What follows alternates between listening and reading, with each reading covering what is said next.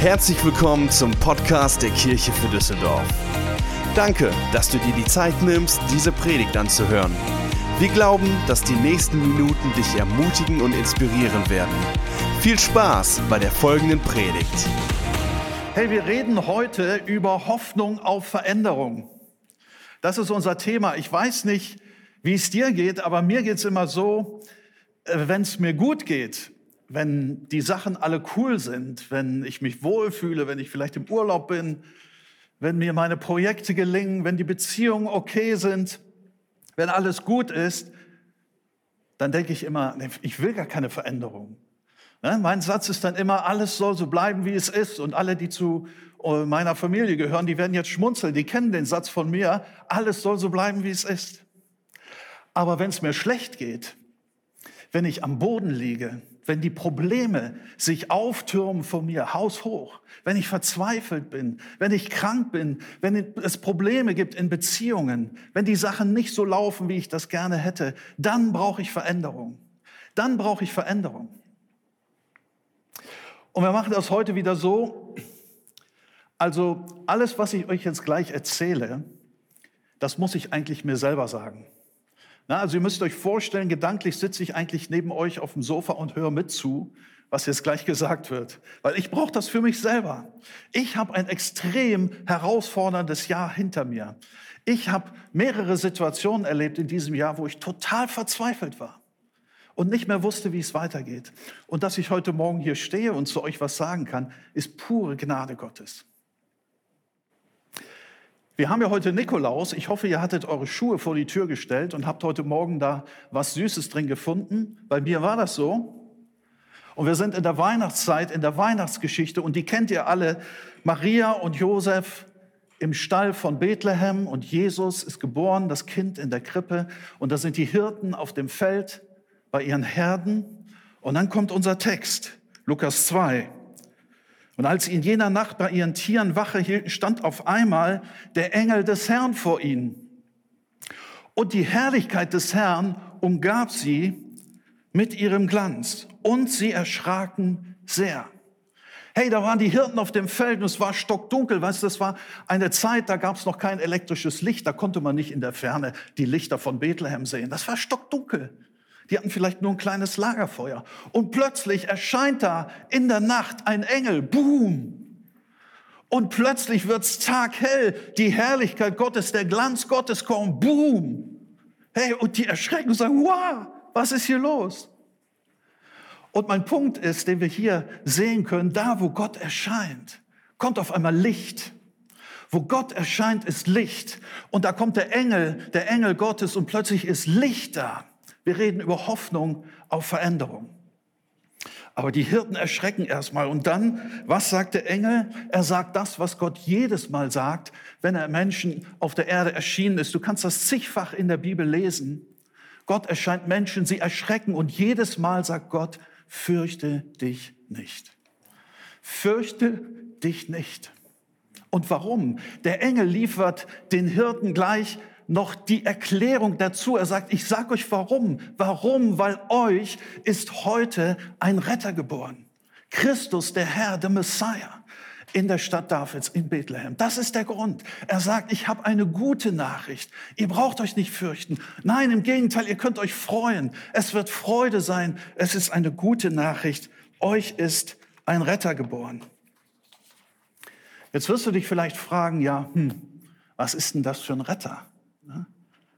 Wovon soll der mich denn retten? Ja? So, ich möchte versuchen, dir das zu erklären und damit wir das verstehen können, müssen wir mal zurückgehen in die Zeit, bevor Jesus geboren wurde. Und ich möchte dir drei Punkte sagen, die kennzeichnend waren für diese Zeit vor Jesus. Das erste war, es gab vor Jesus dieses Gesetz des Mose. Ihr kennt bestimmt alle die Geschichte, wie Gott das Volk Israel aus Ägypten befreit hat und dann sind sie durch das Meer und sind durch die Wüste gewandert und dann sind sie bis zum Berg Sinai und da haben sie gelagert. Und dann hatte Gott gesagt, Mose, du musst auf diesen Berg steigen und da will ich zu dir reden. Und dann kam Gott auf diesen Berg mit Feuer, mit, mit Rauch, mit Erdbeben, mit Lärm. Das war richtig Tamtam. -Tam. Und Mose stieg auf den Berg und ging in diese Wolke rein, 40 Tage und 40 Nächte und hat mit Gott geredet. Und da hat Gott ihm das Gesetz gegeben. Und das waren die zehn Gebote, die kennt ihr alle. Und es waren aber noch viel, viel mehr andere Gebote, die Gott Mose gegeben hatte. Und dann kam Mose wieder runter von dem Berg und dann steht da, er wusste nicht, dass sein Gesicht strahlte wie die Sonne. Hey, da ist wieder das Licht. Guck mal, wo wir Gott begegnen, ist Licht. Mose war bei Gott gewesen und sein Gesicht strahlte wie die Sonne. Und die Leute von Israel haben gesagt, hey Mose, ey, wir, wir können dich gar nicht anschauen. Du bist so hell, du strahlst wie die Sonne. Und dann haben sie, haben sie eine Decke genommen und ihm über den Kopf geworfen, ne, weil das so hell war. So, das war das Gesetz, das Gebot, das Mose gebracht hatte. Das Zweite, was es damals gab vor Jesus, war, dass Gott gesagt hatte, ich lege euch vor Segen und Fluch. Er sagt, ihr könnt wählen, Segen und Fluch. Wenn er euch nach meinem Gebot richtet, Segen, wenn nicht, Fluch. Und Segen hieß, hey, es wird euch gut gehen. Ihr werdet stark sein. Ihr werdet euch vermehren, ihr werdet gesund sein, ihr werdet euer Land einnehmen, was ich euch verheißen habe. Ihr werdet säen und ihr werdet reichlich ernten. Ihr werdet herrschen und die anderen müssen euch dienen. Das war Segen. Und Fluch war genau das Gegenteil. Fluch war, dass Gott sagte, wenn ihr euch nicht nach meinen Geboten richtet, dann wird es euch nicht gut gehen dann werdet ihr schwach sein, dann werdet ihr krank werden. Er sagt, die Plagen Ägyptens werden über euch kommen. Ihr werdet krank sein und nicht mehr geheilt werden können. Ihr werdet euer Land nicht einnehmen oder ihr werdet vertrieben werden. Ihr werdet säen, aber eure Ernte wird verfaulen. Ihr werdet nichts ernten am Ende. Ihr werdet Weinberge pflanzen, aber von, nicht von den Früchten essen. Ihr werdet euch mit einer Frau verloben, aber ein anderer wird mit ihr schlafen. Hey, das ist nicht gut. Fluch hieß, du wirst dienen müssen und andere werden über dich herrschen. Und dann gab es das Dritte. Das Dritte war, es gab Vergebung, aber nur für einige Sünden. Es gab Sünden, da hatte Gott gesagt, wenn du das getan hast, dann musst du ein Tier nehmen aus, aus, deiner, aus deinem Besitz und musst das zu dem Priester bringen und der Priester wird das schlachten und er wird von dem Blut versprengen an dem Altar und dann wird er das Tier verbrennen und dann ist deine Sünde gesühnt und dir wird vergeben. Und dann gab es aber Sünden, da hatte Gott gesagt, wenn du das getan hast, da gibt es kein Opfer. Dann musst du deine Schuld tragen. Und Schuld tragen hieß, du musst etwas erleiden von diesem Fluch. Und dann gab es drittens sogar Sünden, darauf stand die Todesstrafe. Ey, das ist krass. Das war sehr hart. Wenn du das getan hattest, dann musstest du sterben. Und das war nicht nur Mord und Totschlag, verstehst du? Wenn du einen ermordet hast, musst du auch sterben. Das war zum Beispiel auch Ehebruch. Das war sogar, den Sabbat zu übertreten. Ey, come on. Voll krass. Da hatten sie einen erwischt, der hatte am Sabbat Holz gesammelt. Dann sind sie zu Mose gegangen, haben gesagt, was sollen wir mit ihm machen? Mose hat Gott gefragt. Gott hat gesagt, den müsst ihr aus eurer Mitte ausrotten. Ey, was? Das gibt's doch nicht. Da wurde der gesteinigt. Das war knallhart. Aber weißt du, Gott hat das nicht gefallen. Und Gott hatte immer gesagt, Leute, eines Tages werde ich euch einen Retter bringen, der euch daraus befreit. Die Bibel sagt, Gott hat diese Welt und die Menschen so sehr geliebt, dass er gesagt hat, nein, wir werden es nicht so lassen. Es wird eine Zeit kommen, da wird sich das alles ändern. Und jetzt wird Jesus geboren. Jetzt sind wir bei den Engeln, bei den Hirten auf dem Feld. Und sie sagen, heute ist euch dieser Retter geboren. Was hat denn Jesus gebracht, dieser Retter? Was hat er denn verändert? Wir reden über Hoffnung auf Veränderung. Was hat denn Jesus verändert? Guck mal, das Erste, was Jesus gebracht hatte, war die Gnade. Jetzt wird Stefan sagen, jedes Mal, wenn ich den Uwe predigen lassen, predigt er immer über die Gnade. Ne? Ja, sorry, tut mir leid, ich kann nicht anders. Johannes 1, Vers 17 sagt, denn das Gesetz wurde durch Mose gegeben. Das haben wir gerade gesehen. Aber die Gnade und die Wahrheit sind durch Jesus Christus geworden. Guck mal, das Gesetz war immer noch da, das hatte Mose gebracht, aber mit Jesus kam etwas dazu. Jetzt gab es die Gnade. Und Gnade bedeutet, das können wir lesen in 1. Johannes 1, Vers 7, da steht es, was das bedeutet, nämlich, wenn wir jedoch im Licht leben, ach, da ist wieder das Licht.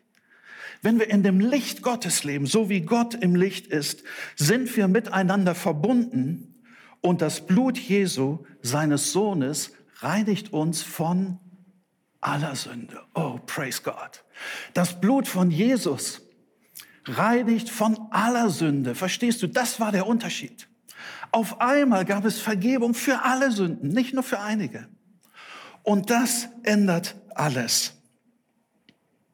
Weißt du, wenn das stimmt, dass das Blut von Jesus alle Sünden uns reinigt von allen Sünden, dann muss doch dieser, dieser Fluch irgendwie beendet sein und der Segen Gottes muss doch irgendwie wirksam werden. Und genau das hat Jesus demonstriert.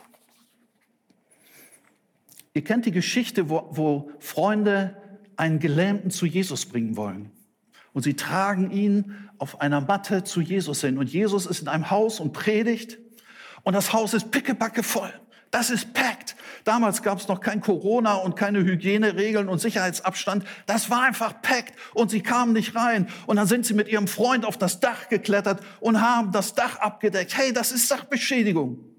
Das wäre vielleicht mal ein interessantes Thema, über das man predigen könnte. Sachbeschädigung im Reich Gottes. Und die machen das Dach auf und lassen den vor Jesus runter auf den Boden. Und dann sind natürlich alle Augen auf Jesus gerichtet und gucken, was wird er jetzt wohl machen? Und was sagt Jesus hier, Lukas 5?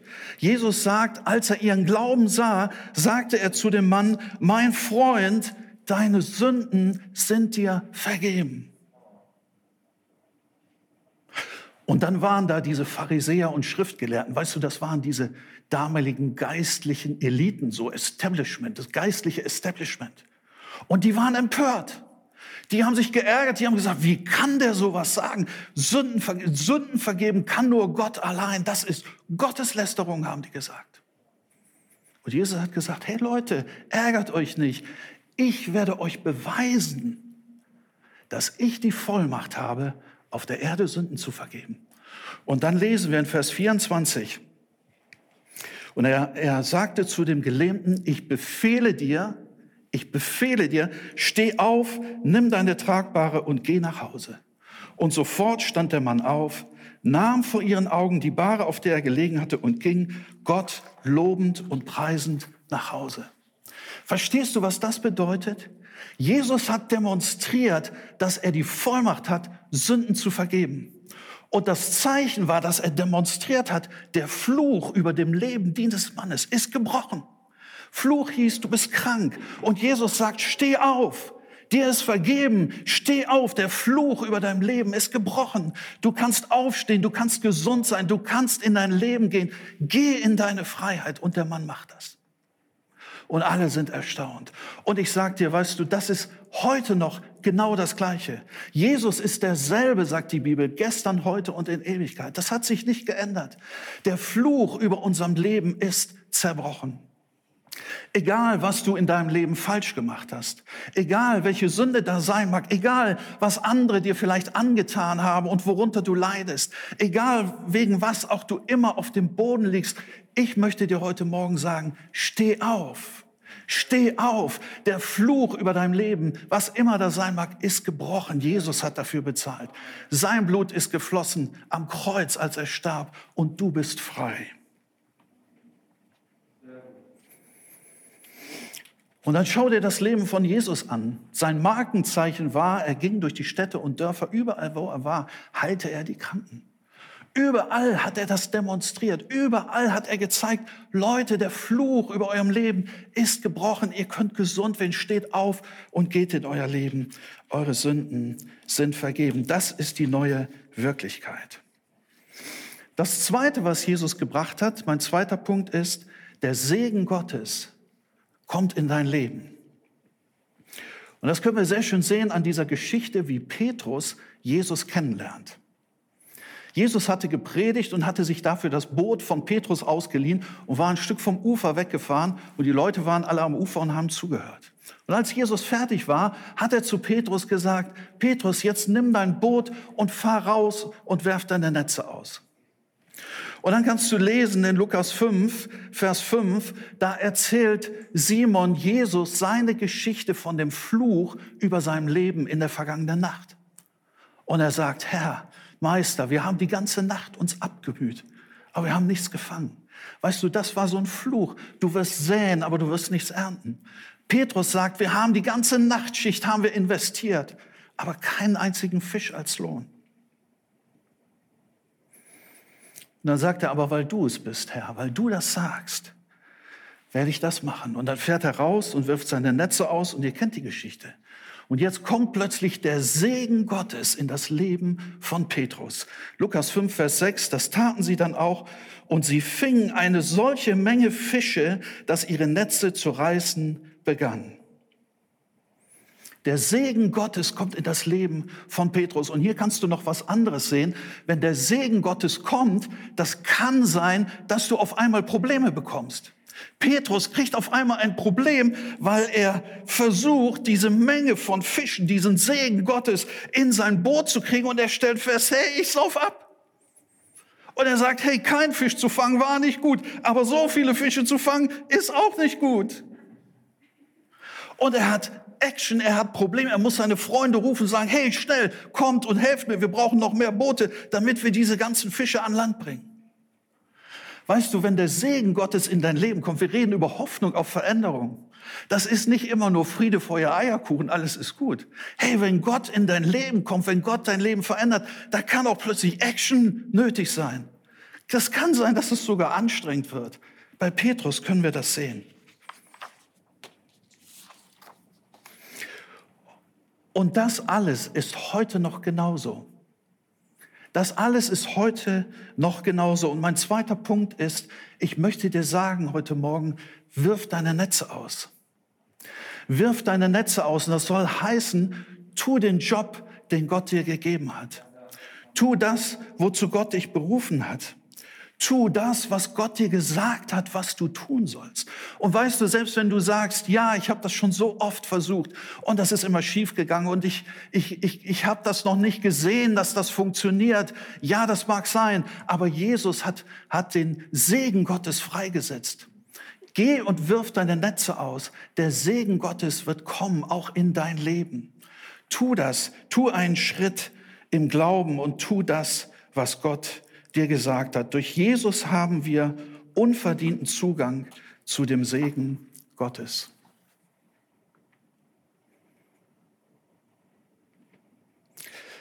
Mein letzter Punkt ist, da kann die Band schon mal nach vorne kommen, bete Jesus an. Guck mal, interessant ist, was passiert mit Petrus, nachdem er diesen, diesen Segen da erlebt hat. Ne? Lukas 5, Vers 8 steht, als Simon Petrus das sah, warf er sich vor Jesus auf die Knie und sagte, Herr, geh fort,